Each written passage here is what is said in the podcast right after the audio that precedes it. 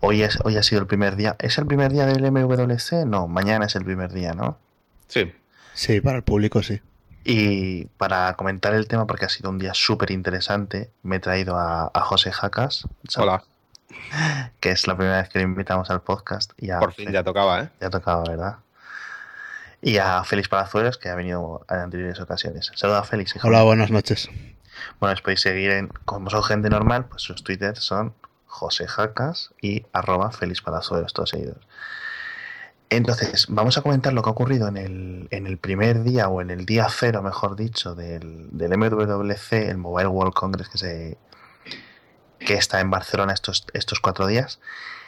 Porque ha habido novedades muy, muy, muy, muy buenas. Por mucho que diga, por ejemplo, Edu que ha sido un poco rollo y tal, nada, no tiene ni idea. Entonces, vamos a comentarlo cronológicamente, eh, inversamente cronológicamente. Empezando por el. Vamos a empezar por lo de Samsung. A ver, ¿qué, ha presentado Samsung? Eh, José, por ejemplo, tú. Pues, a ver, básicamente, eh, lo que es que el tema es que al fin y al cabo todos lo sabíamos. S6 y S6 Edge. La única medio sorpresa, que tampoco, ha sido lo de los pagos, el Samsung Pay. El Samsung Pay que tiene el NFC, funciona como el NFC. Claro, eh, yo por lo que he visto es el NFC funciona muy parecido al, al del Apple Pay o al de cualquier otro pago por NFC, pero además soporta eh, el uso de, de las bandas magnéticas pero a distancia. Es, es un poco raro. O sea que eso es un añadido que, por ejemplo, no tiene, digamos, el iPhone, no tiene el MTS. No, no, esto es algo que tenía, eh, lo hacía una empresa que se llama LoopPay, que la compraron hace poco y han implementado tecnología en el móvil en sí, porque antes esta Hmm. empresa fabricaba unas carcasas para iPhone y para otros móviles, que era que hacía, la, la que hacía la funcionalidad. Ahora lo lleva el móvil. Qué bueno, qué bueno.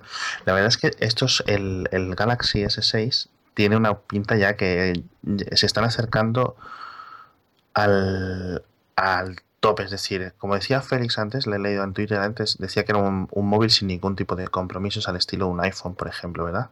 A ver, yo creo que hay que esperar a verlo, ¿eh? Sí, Es que es- toda la sí, gente claro, que- pero sobre el papel hablaba al menos. Sí, no, claro, tienes razón, pero toda la gente que estamos leyendo está encantado. Con, o sea, solo veo casi cosas positivas. Lo único que puedo leer un poco negativo es, bueno, el TouchWiz tal, el TouchWiz tal, pero la gente está diciendo que la cámara tiene muy, muy buena pinta, como más o menos casi todas las de los Galaxy últimamente, que el TouchWiz está bastante sobrio, vamos a decirlo así. Y en el, en el, en el Galaxy S6 Edge, las tiene como unas curvitas hacia los lados.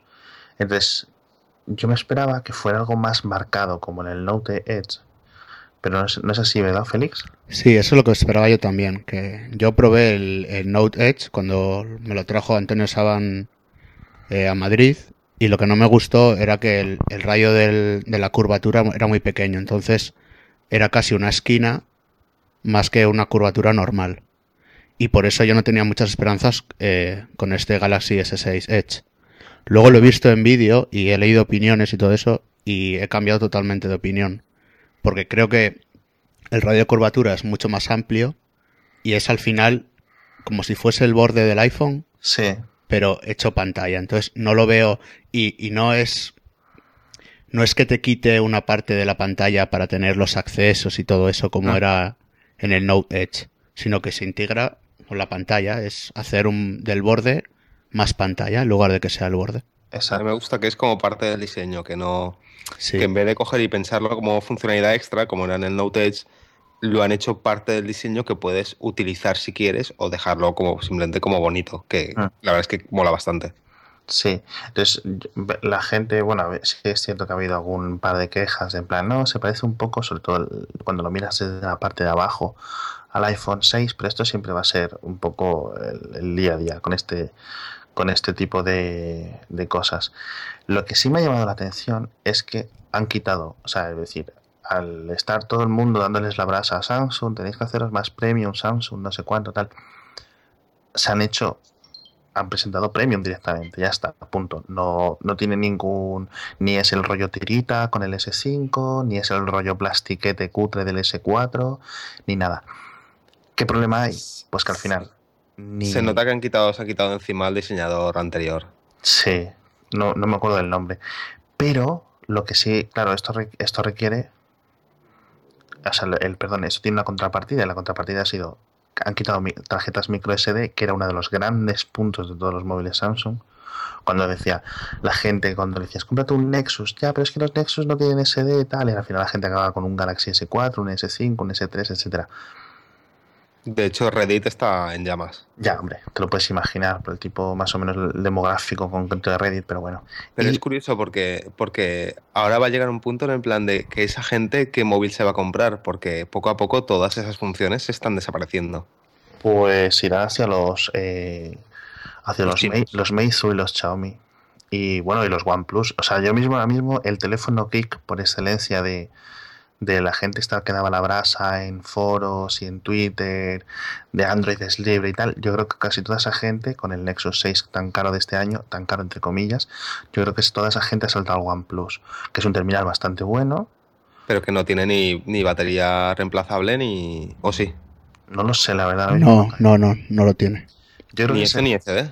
No, tampoco tiene SD. Sí, SD. Sí, pero en plan, bueno, justificaban un poco con el precio, creo. Sí, no, claro. es que al final. Es como, bueno, no hay excusa. El precio lo es todo, al final, para esta gente, porque son, es un demográfico más joven de la, de la media, tal, suelen ser estudiantes, etcétera. Otro de los problemas que vamos a comentar primero las partes un poco así, digamos, de peores y luego las, las, las partes buenas que son un montón en estos dos teléfonos.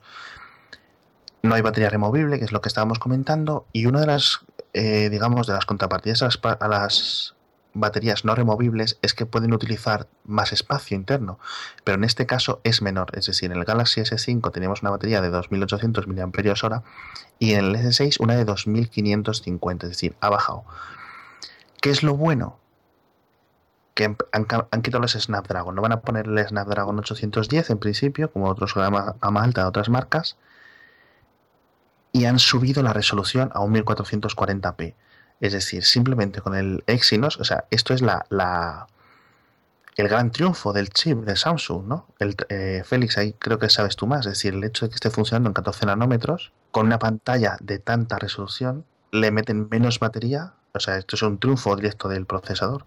Sí, todavía no hay pruebas eh, reales como si las hay del 810. Yo pude probarlo, por ejemplo. Sí. Pero en teoría, eh, si Samsung dice que tuvo problemas, luego las primeras pruebas que hice y que han hecho otros blogs, eh, hay thermal throttling. Sí, eso es que cada, según se va calentando un poco el teléfono, se va cogiendo temperatura, va bajando la, el rendimiento, ¿no? Sí, baja las frecuencias de reloj para no aumentar todavía más la temperatura. Y por eso la mantiene, pues eso, a 45 o así creo que es el límite. Sí, más o menos, porque luego si no el móvil empieza a cocerte los dedos. Vale.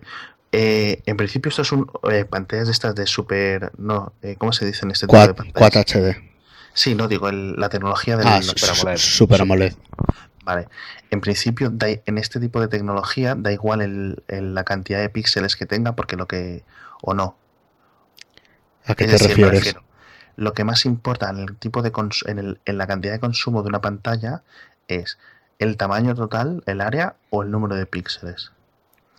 Es el, es el número de píxeles porque cada píxel es, su pequeña, es una pequeña luz. Vale. O sea, los píxeles se retroiluminan por sí solos. Exacto, vale. No es como en el LCD.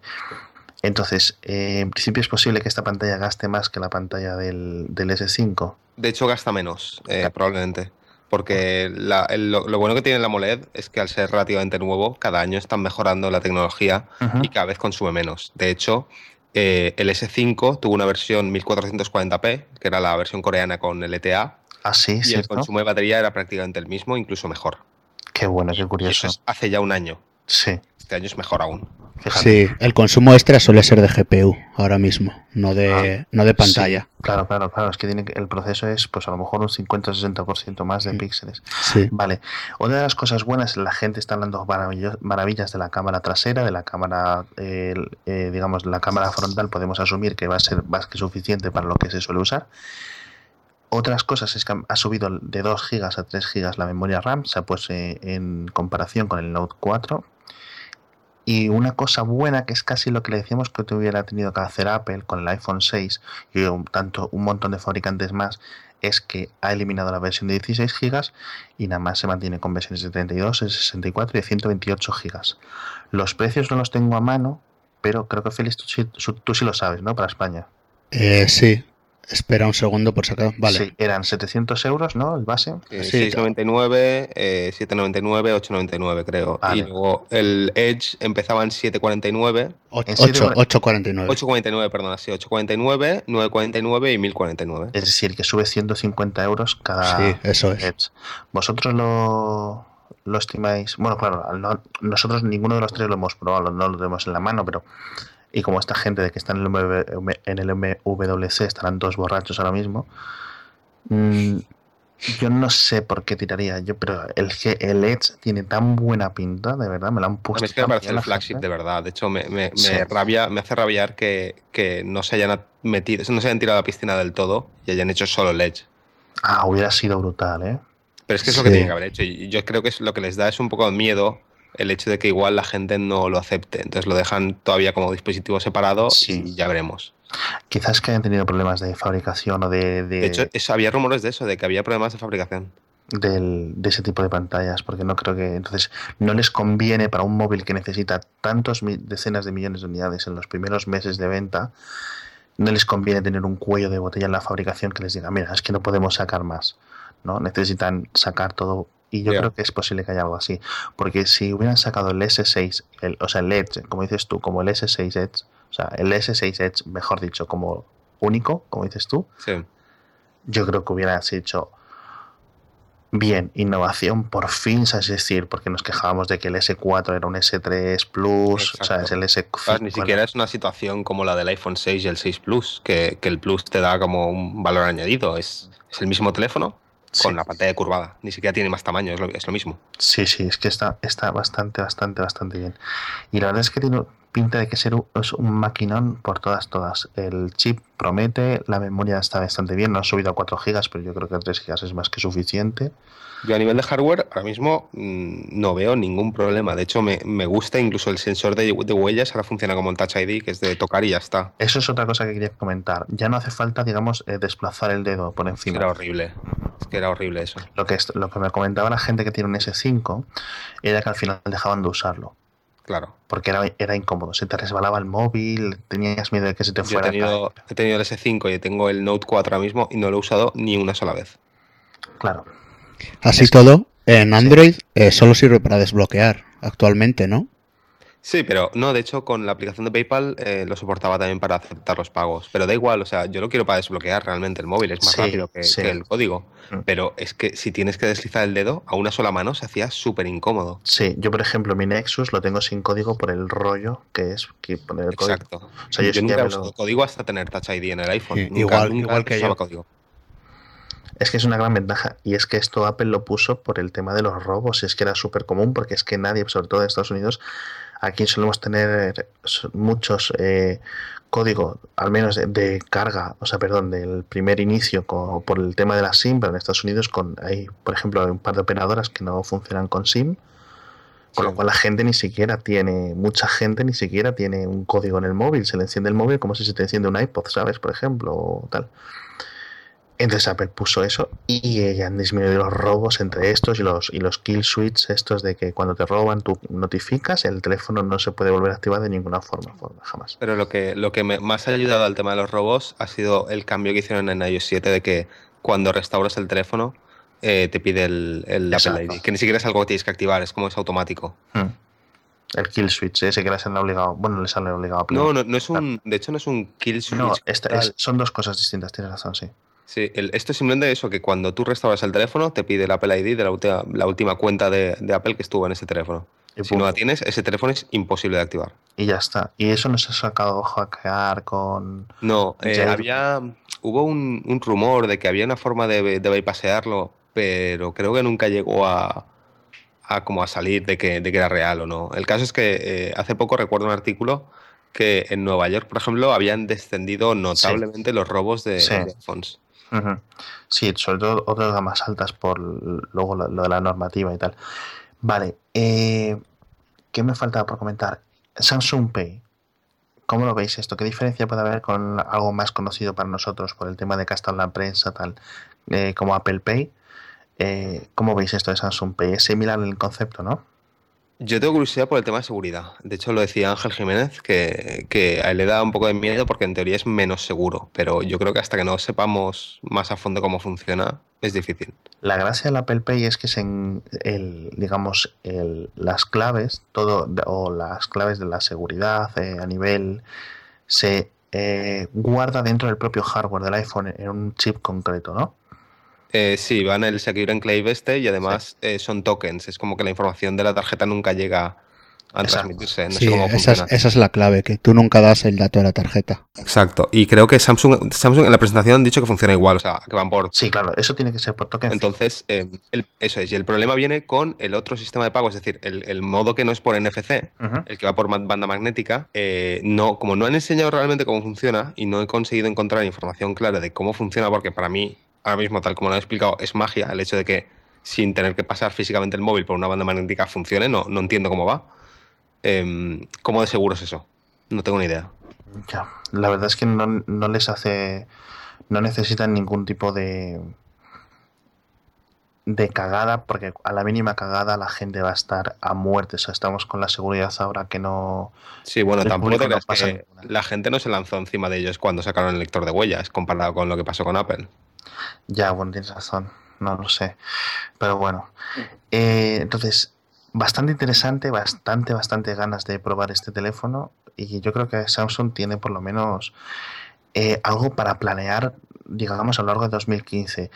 Eh, para que la gente que no esté súper, súper al loro, Samsung se la hemos, nos hemos echado todos encima de ella porque ha tenido un 2014 no desastroso, pero sí raro y ha tenido un problema que no ha innovado suficiente y le han comido el terreno por debajo porque sus teléfonos no eran nada destacables, es decir, eran los que más vendían, pero no había nada especial en los teléfonos Samsung que hiciera decir a la gente, mira, aunque este móvil con Android de otra marca sea un poco más barato, me voy a quedar en el Samsung. No, la gente literalmente si veía algo similar a, más a, menor precio se iba a lo más barato.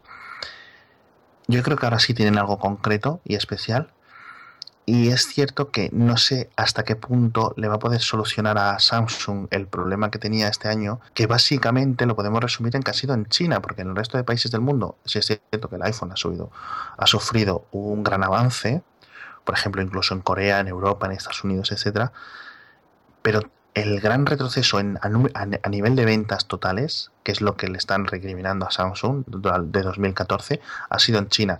Y eso el, no creo que lo solucione con este modelo. Yo no creo que el problema sea tanto el precio como no, sino que, bueno, sí, sí, sí es cierto que puede ser el precio. Es que el, el gran problema que ha tenido Samsung en China es todas estas marcas chinas de, bueno, Meizu, eh, Xiaomi y demás, que han empezado a sacar teléfonos relativamente buenos a precios muchísimo más baratos. Yo creo que esa es la diferencia, sobre todo lo estamos viendo con el Mi Note y el Mi Note 4, o sea, el Mi Note Pro, que son teléfonos que son unas bestias pardas y son 200, 300 dólares o el equivalente en, en yuan menos que, lo que, que, la oferta que pueda ofrecer Samsung. Entonces yo creo que Samsung necesita una estrategia totalmente distinta si quiere recuperar grandes ventas. Por otra parte, es posible que se lleve toda la gama premium en Android, rasque alguno de rasque algún comprador de iPhones y cosas así y veremos a ver si consigue con eso planear a lo largo de 2015. Veremos el Note 5, que en principio es para otoño, ¿no? Otoño, sí, septiembre. Y a ver cómo, cómo se le da año. Pero bueno, siempre tiene la gran baza de Tizen, lo, si lo quieren crecer desde abajo o lo que sea que al menos es una baza distinta de diferenciación, pero bueno. De hecho, el, el Tizen este creo que en, en, India había funcionado bastante bien. En India había sí. estado funcionando bastante bien. Yo los números que eché, me puse a echar unos cálculos así en un, digamos, unos cálculos rápidos, y a lo largo del mes de febrero, tanto en India como en Bangladesh, solo con un terminal, el Z1 que sacaron, tenían un market share de entre 3 y 4%, dependiendo de... Eh, para el mes de febrero. No está nada mal, pero claro, necesitan un Z1, un Z2, digamos un Z2 XL, necesitan un, un gran grupo de teléfonos con Tizen y en más países. Si es cierto que India va a crecer y está creciendo como una barbaridad, para que la gente se ponga en contexto, se vendían más, hace dos años se vendían más teléfonos en España que en India, siendo mmm, ¿cuánta gente más puede haber allí? Como una burrada. No 20 sé, veces más, no lo sé. Sí, sobre 20, 25 veces más. Exacto. Y Ahora ya no, obviamente, está creciendo el mercado. De hecho, la gente pone India como el primer mercado que le dicen el mobile only, es decir, la revolución de los PCs no es que no haya llegado a India, en India hay un montón de IT y de ordenadores normales, pero la gente común no llegó. Es decir, la expansión de tener un ordenador en casa a India no llegó a nivel mainstream como en Europa, en Estados Unidos, etc.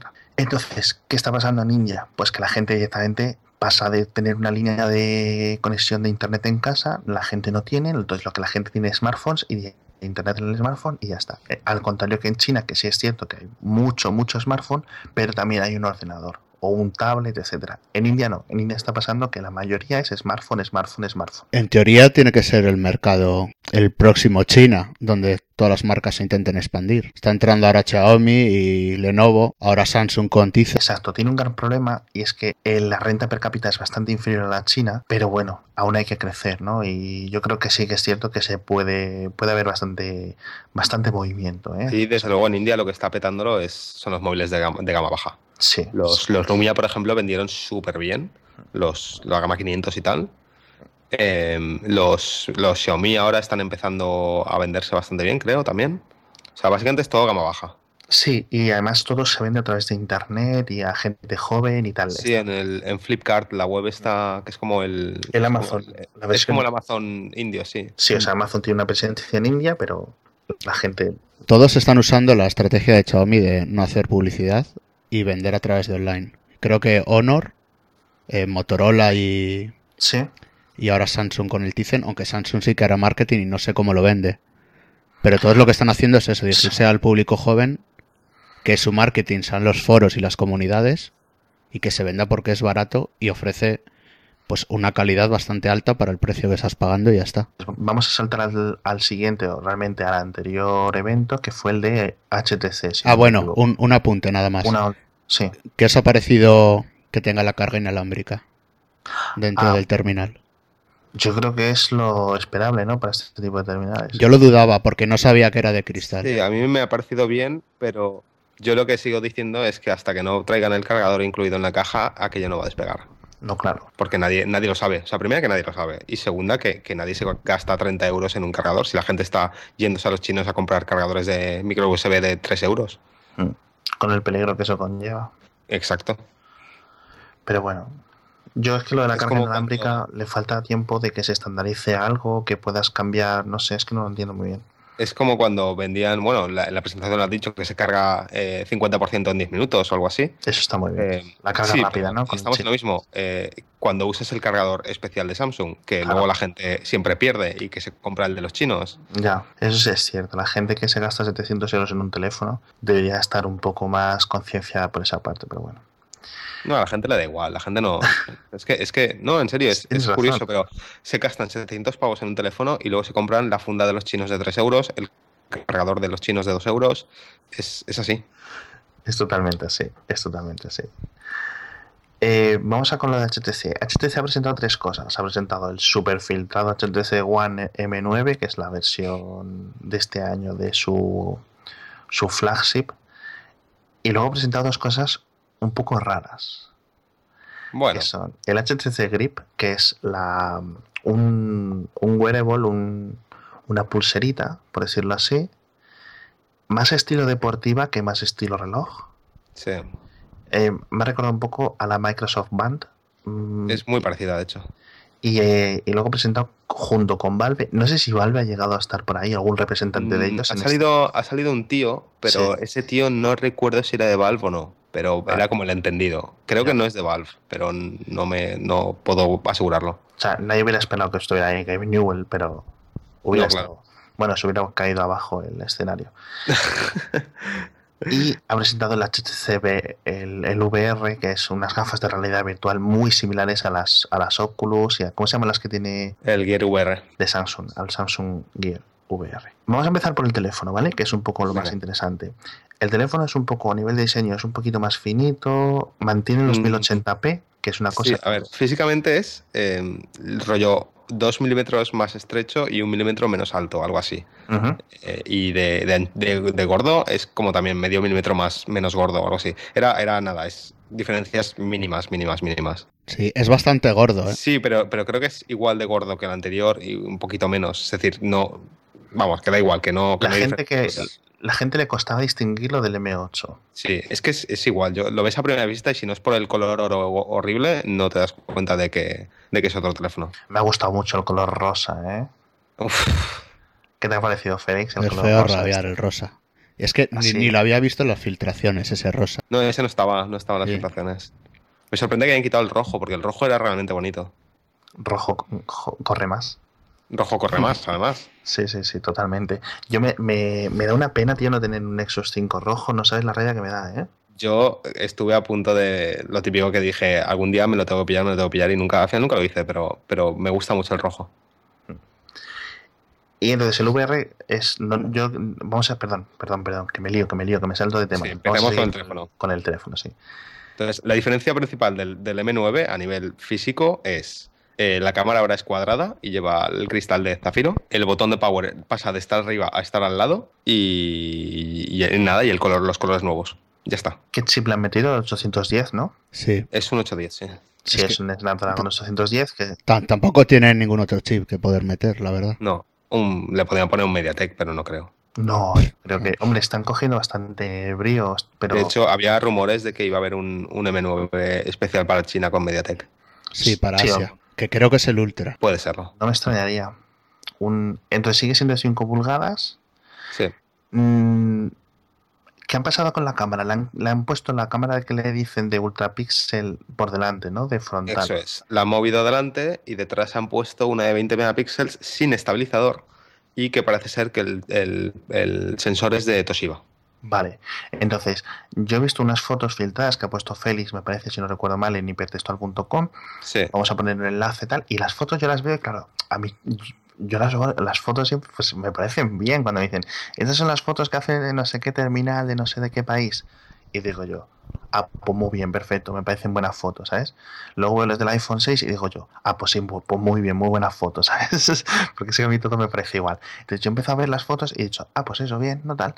Y luego empezó la gente a rajar fatal de la cámara. ¿Qué ha pasado con eso? ¿Qué ha pasado? A ver, eh, hay otro enlace que he puesto yo antes en Twitter, que te pasaré para que lo pongas en la descripción del podcast, eh, de Pocket Now, que han hecho un artículo de 24 horas con el One M9 Ujú. y han puesto también una serie de fotos. Vale. Eh, el principal problema de las fotos es que no son mejores que nada. Son de día son aceptables y de noche son lamentables. O sea, el problema del, del HTC One de toda la vida, de siempre. Sí, eh, el rango dinámico es pobre, eh, siguen comiéndose todo el detalle con la reducción de ruido, eh, los colores son feos, es todo como muy flojo. Pero si es que se les, les- se les está diciendo, es, lleva la gente machacándoles con el tema dos, tres años ya. Igual es, es algo tan sencillo como que, que no consiguen contratar a un ingeniero decente. Hombre, pues no sé, pero vamos, tampoco es que el resto de... No lo sé. Es posible, es posible. No sé, a nivel de, digamos, de... El tema es que incluso talento, cuando lo han, difícil hecho, que es encontrar este tipo de personas, pero oye. Cuando han hecho otros teléfonos con un sensor de 13 megapíxeles, que es incluso un sensor Sony o lo que sea, no han sido eh, tampoco estelares. Por lo tanto, eh, está claro que el problema creo que no suelen ser los sensores, sino más bien cómo los implementan. Sí. Que esto, es- Lo esto, bueno. esto es solucionable a través de una actualización de software. Eh, Técnicamente sí. Eh, en realidad no creo que pierdan el tiempo intentando mejorarlo. Eh, Ya. Alguna vez ha habido algún teléfono que con alguna actualización se ha mejorado la cámara. No recuerdo ningún modelo en concreto, pero es muy raro que eso ocurra. Eh, lo que han dicho de todos modos es que las versiones de prueba que están por ahí no llevan software final y han dicho que es posible que mejore la calidad con el final. Pero Sí. honestamente y conociendo el track record de HTC, lo dudo mucho. Ah, una pregunta. Además del software del procesado, ¿hay algo más que implementar aparte del, del sensor y la lente? No, en teoría el, ISP, lo que es el chip que, procesa la, imagen, es la que convierte el RAW en JPG. ¿no? Y lo hace, lo, hace, lo hace el chip porque lo hace muchísimo más rápido de lo que podría hacerlo la CPU. ¿Vale? Entonces es un chip dedicado a coger ese- esa información cruda de del sensor y convertirla en un JPG que tú ves. Entonces, en teoría es una cuestión de driver del, del ISP es lo que tú tienes que tunear, digamos, o, ¿sabes? Personalizar para que te saque las fotos como tú quieres. Y tienes que, o sea, eh, realmente es súper complicado porque tienes que saber em, cómo Em, preparar al ISP para todas las posibles situaciones de luz, ¿sabes? Para, calibrar el balance de blancos. O sea, es, muy complejo en realidad. Vale, ¿y eso va por el kernel del dispositivo o interno? No lo sé. Honestamente, no sé cómo va en Android. Vale. Eh, es posible que, vaya por encima del kernel. O sea, es como, es como otra librería que se encarga de comunicarse. Que esté grabado en el, en el propio Sí, debe ser algo así. Eh, debe ser muy parecido. A ver, esto ya es un poco, no lo sé, ¿eh? pero debe ser parecido a cómo funciona el modem, en el sentido de que hay un baseband con el que tú te comunicas que va programado aparte. Y el ISP es un poco lo mismo. Vale, vale. Sí, yo creo que la comparación con, la, con el rayo celular, yo creo que es, es muy adecuada para este, en este caso. Hmm. Entonces el, problema viene a ser eso un poco. Yo, yo no sé si el, si el, fallo está en que eligen los ISPs incorrectos, aunque en teoría el, ISP va ligado al, al, sensor, o que sus ingenieros son unos ineptos, o que es que tienen el gusto en el culo. No tengo ni idea. No lo sé, la verdad. Entonces, bueno, una cosa. Este, este teléfono, el HTC One M9, ¿para cuándo es? ¿Qué fecha más o menos tiene de salida? Ya, sale marzo. En marzo, creo que mediados de marzo. Sí, yo creo haber leído el 10 de marzo. No hemos comentado. El 10 de abril es el, Galaxy. Y Eso es. A, lo largo de marzo es el, One. Vale, perfecto.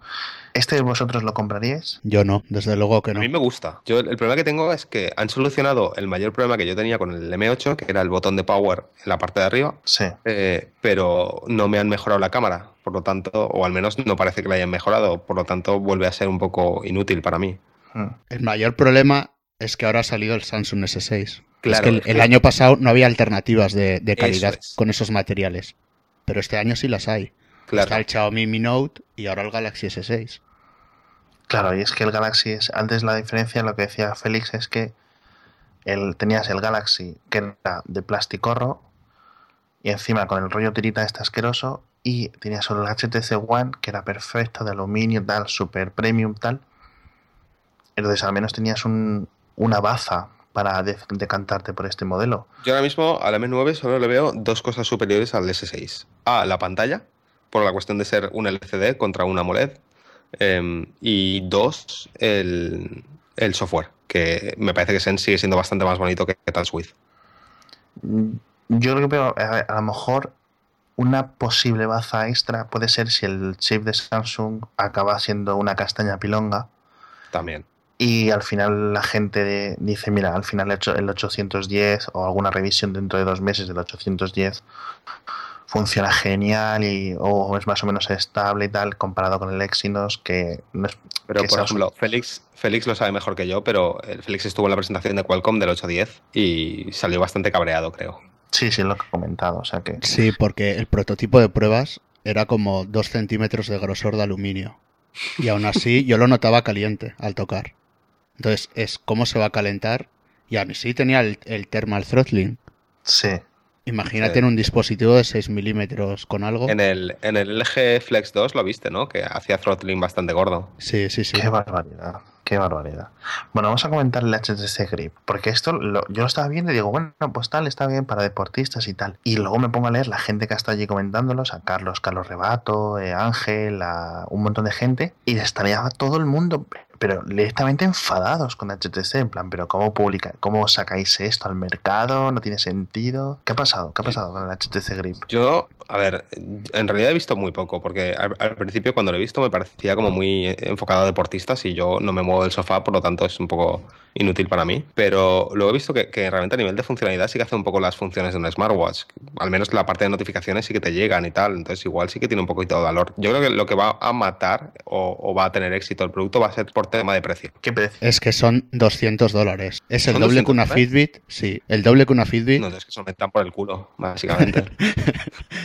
no tiene sensor cardíaco, que sería una... O sea, el único factor diferenciador es que tiene GPS. Pero entonces, si solo tienes el GPS en la pulsera es para no llevarte el móvil, ya no tienes ni las notificaciones. Y dura cuatro horas la batería con el GPS. GPS activado, cuatro o cinco horas. Sí. Eso es muy poquito. Muy poco, no te puedes hacer ni una ruta en bici completa. Es que es lo que decís vosotros, es que hay mejores alternativas dentro del rollo deportista. La, la Microsoft Band, básicamente. Sí, o los propios Fitbit. Si quieres algo más concreto de deporte. Es una pena porque se han quedado así como el, el, HTC Grip se ha quedado como a medio camino entre, entre muchas opciones. A mí me da la impresión de que HTC con el tema este de hacer la, la camarita esta que parece un periscopio, el, la banda y luego el casco de realidad virtual, me parece un poco como que están intentando meterse en otros segmentos viendo que, que en móviles no les va nada bien. Ciertamente, no es que no les vaya nada bien a nivel de ventas solo exclusivamente, sino que hacen muy, muy, muy poco beneficio al, final de, es decir, cuando descuentas ventas y todo lo, digamos, todo lo que tiene que ver con el proceso de distribución de los teléfonos y tal, hacen escasos beneficios el trimestre que hacen beneficios, con lo cual están intentando comprobar, porque es que si no, pues van, es una empresa que lleva dos o tres años planeando más o menos, eh, que si este mes hago 50 millones de pérdidas, que si el que viene hago 60 de ganancia, etcétera, así, y así no se puede ir por la vida, no se puede ir por la vida, entre comillas, comparándote con empresas como Apple o como Samsung, que es que le miden las cosas en decenas de, miles de millones, ¿sabes?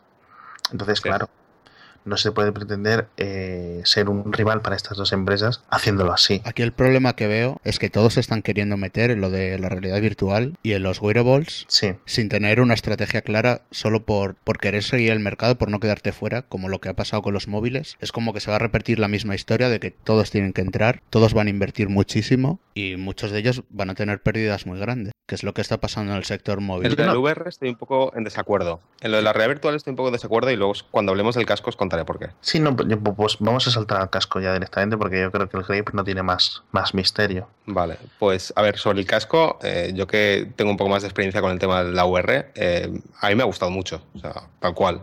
Pero es que no lo veo tanto como un todo el mundo quiere meterse en la VR, sino como este es el casco que Valve lleva tiempo queriendo hacer. O sea, no es un casco más, es el casco de Valve, que es la, principal diferencia. Sí, en eso estoy de acuerdo. Entonces, no era, o sea, he metido el VR, pero era generalizado. Tema de los wearables. Claro, pero es, más en plan de, es el casco que mucha gente lleva esperando y ha dado la casualidad de que lo fabrica HTC. No es que HTC se esté metiendo, sino que Valve, que ya sabíamos que se iba a meter, ha elegido a HTC como partner. Vale, ah, José, danos un poco más de contexto de esto de Valve. Vale, eh, Valve, em, a ver, Valve lleva empujando el tema de VR muchísimo tiempo. Prácticamente empezó al mismo tiempo que Oculus a, empujar el tema de querer meterse en el mercado de VR. De hecho, em, el, Oculus como tal lleva mucho trabajo hecho por parte de Valve. Son, han sido compañeros y partners durante bastante tiempo. Em, entonces, durante. Llegó un momento en el que Valve parecía que iba por su propio lado y iban a hacer en algún momento su propio casco de VR. De hecho, paralelamente a Oculus, ellos iban desarrollando eh, prototipos de cascos VR, nuevas tecnologías, etcétera, etcétera. Y obviamente, pues lleva mucho tiempo habiendo un rumor de que, de que, iban a sacar un casco. Nadie sabía quién lo iba a fabricar, si lo iban a hacer ellos o no, tal. Y ahora la sorpresa ha sido que justamente HTC es quien va a ayudarles a fabricar el casco. ¿Por qué? Pues obviamente porque HTC tiene un, tiene un, un acceso a componentes, a, cadenas de fabricación y tal que, Valve no tiene. Claro. Entonces ha sido un ensamblador como cuando han hecho la tablet Nexus 9. Sí, por, sí, de hecho, por simplificarlo de alguna manera. Eh, sí, de hecho, de hecho yo creo que va, a ser eso. O sea, realmente HTC eh, no va a meter más que, la fabricación del hardware en sí. Al menos es un poco la, mi teoría. Le viene bien, le viene bien un poco de, eh, digamos, eh, dejar el software a la parte americana, a la parte de Valve, y ellos dedicarse a pues, poner la pantalla, que será eh, no sé si se, sabe, siempre es en plan como el Gear VR, que es un Note 3 o un Note 4 ahí puesto y ya está aquí está la diferencia entre el Gear VR y, este. Esto no es para móviles, esto es para PC. Claro, eh, claro, entonces, Esto va conectado a un ordenador y lleva dos pantallas de 1200 por 1080 de resolución cada una. Uh, dos distintas, una para cada ojo. Exacto, dos distintas. Que realmente, a ver, realmente es lo mismo que hace cualquier otro, solo que en vez de usar una sola pantalla. Sí, eh, sí, sí, sí. Eh, pero yo creo que es mucho mejor, ¿no? Es, mejor eh, hasta cierto punto. Eh, a ver, ahora mismo no, sabría entrar en por qué una cosa es mejor que la otra, pero bueno, entiendo que dos pantallas es mejor que una porque te permite más flexibilidad a la hora de elegir pantallas, etcétera. Yo creo que también el hecho de que las puedas poner en ángulo claro. una con otra, no simplemente una cosa plana. Exacto, ayudar, eso debería ayudar al, al, FOV, ¿no? Al, campo de visión que, te ofrece el casco, que no han dicho de cuánto es. Sí, a no ser que presenten, por ejemplo, lo podrían haber metido, por ejemplo, el LG Flex 2, puede sacar, ¿sabes? Podría hacer algo así. También lo decía porque es más fácil hacer dos pantallas pequeñas de alta resolución Eso es. que una grande eh, duplicando la densidad de... o sea, es. duplicando la resolución para igualar densidad de píxeles. Exacto, sí, eso, eso, es, eso es básicamente la, la principal razón por la que dos pantallas es mejor que una. Entonces, esto lo cojo, lo, eh, en principio la fecha es finales de 2015. Sí, para la versión de consumo sí. Y habrá Sí. una versión de desarrolladores que Claro. saldrá en teoría en este mes o el que viene. Y de precio de, de- para consumidor, más o menos, ¿qué precio podríamos esperar para esto?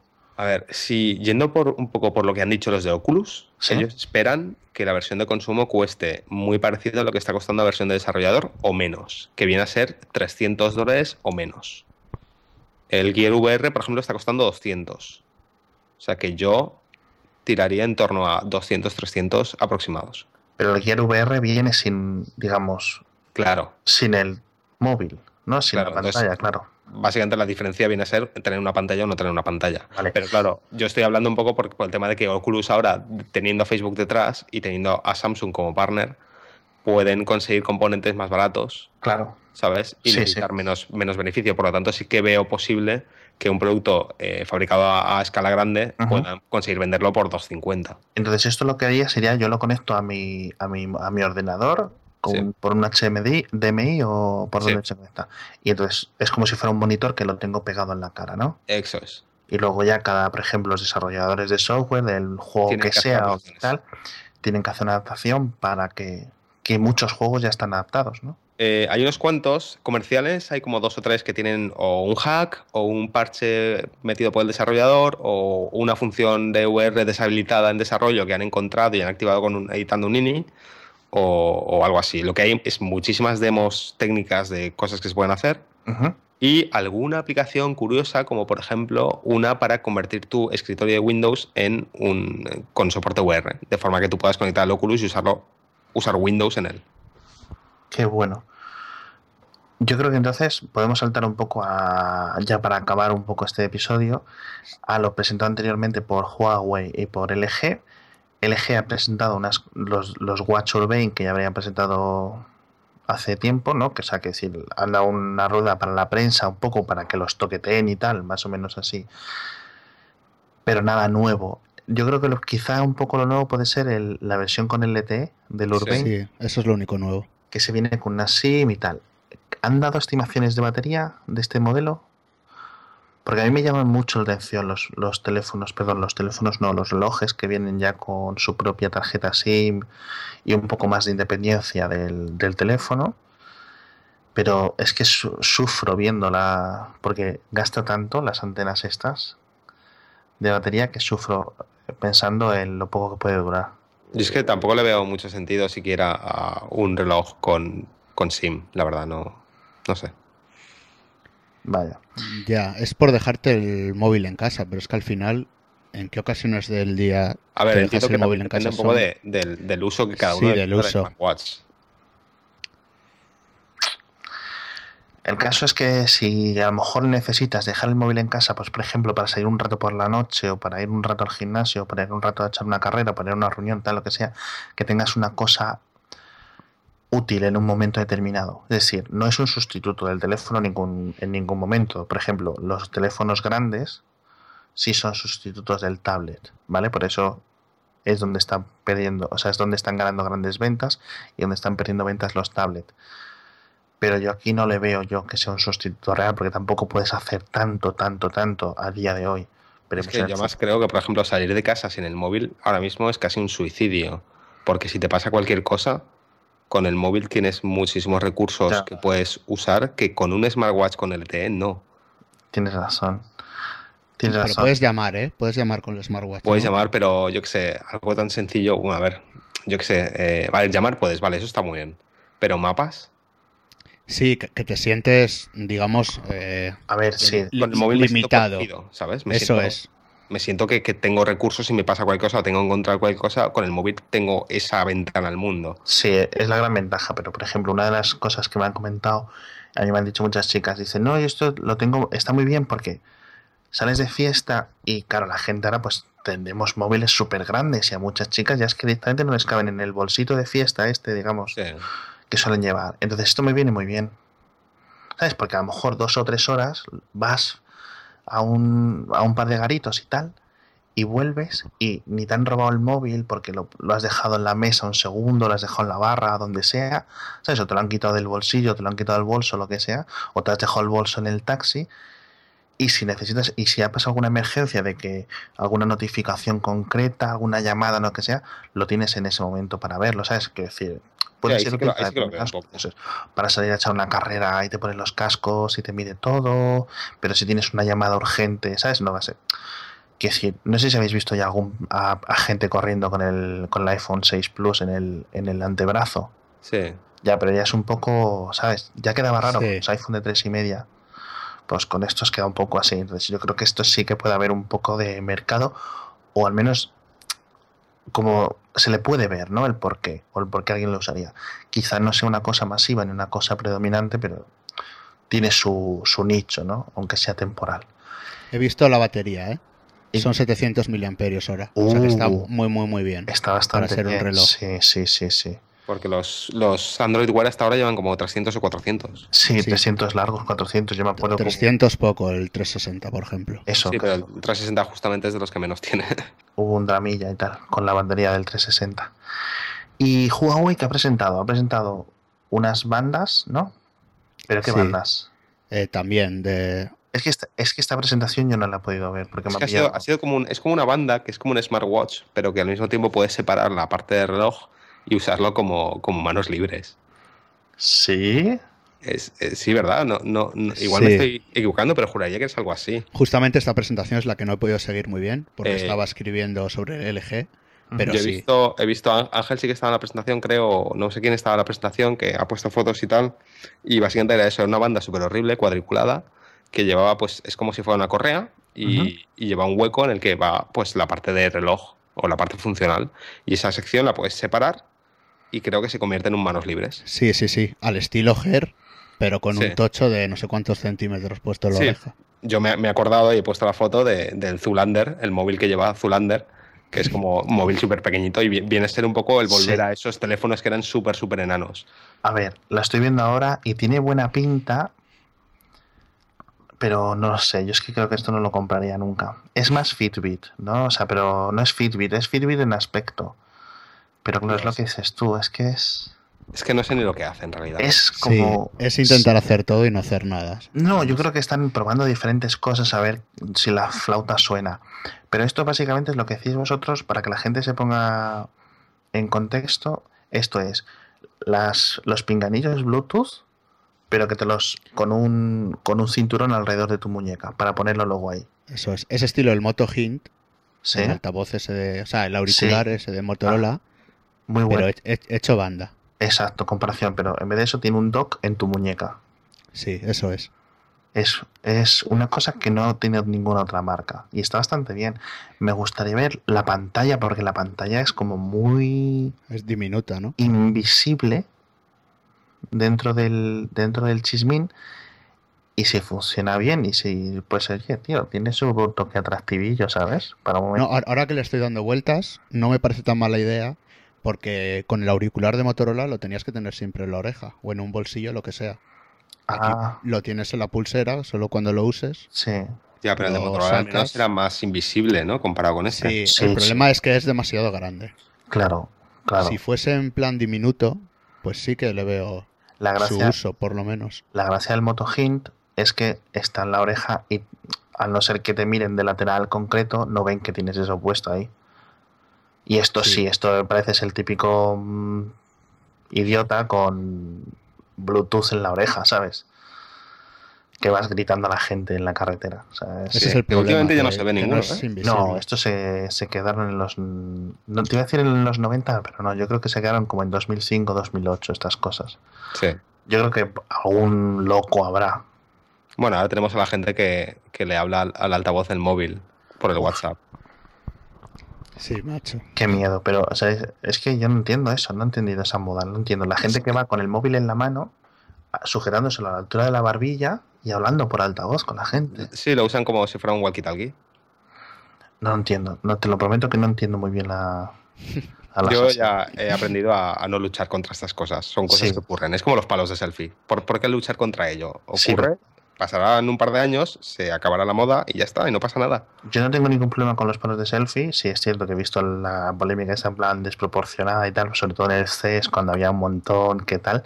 Pero mira, yo qué sé, te viene bien para una cosa determinada. Puedes ver para qué la gente lo usa, ¿vale?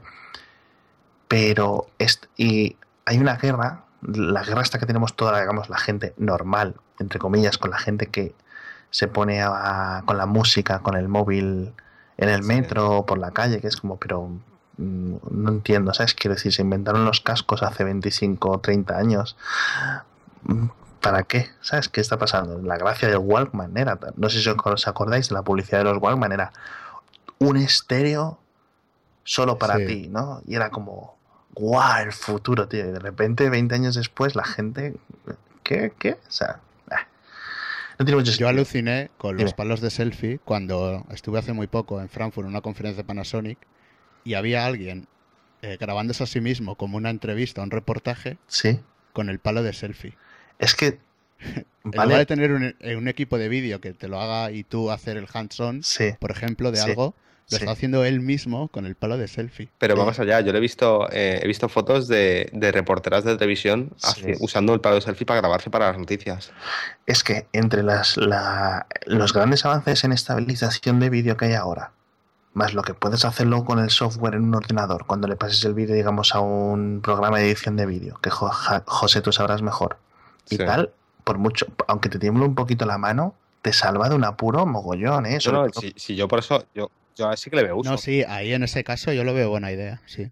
Sobre todo con el coste de tener una persona extra pagándole un vuelo simplemente para que sujete una cámara. Es un poco... Otro ejemplo es el otro día, creo que fue en el Congreso, había una foto de un tío que había montado la, la Reflex sobre un palo de selfies y la había levantado por encima de todo el resto de, periodistas y consiguió sacar una foto con un ojo de pez que era acojonante. Pues esa, pues fantástico. Pues un, aplauso para ese señor, porque la verdad es que, es, que son cosas para, para esas cosas, tío. Sí, sí, no, a ver, por eso digo que yo nunca he entendido el odio porque creo que es una herramienta como cualquier otra mm. y aunque ahora mismo hay una sobreexposición de este tipo de, cosas. Exacto, sí, eh, muchas se van a quedar en el cajón. Sí, y no, y no pasa nada, que decir, la gente lo quiere probar, ¿por qué no? Era un poco como, ¿te acuerdas el odio hace dos o tres años a la gente que sacaba fotos con las tablets? Sí, y, bueno, y a, los selfies en general, desde a la gente que se hacía las selfies como a la palabra selfie en general. Y ahora todo el mundo lo usa. Ay, Dios mío.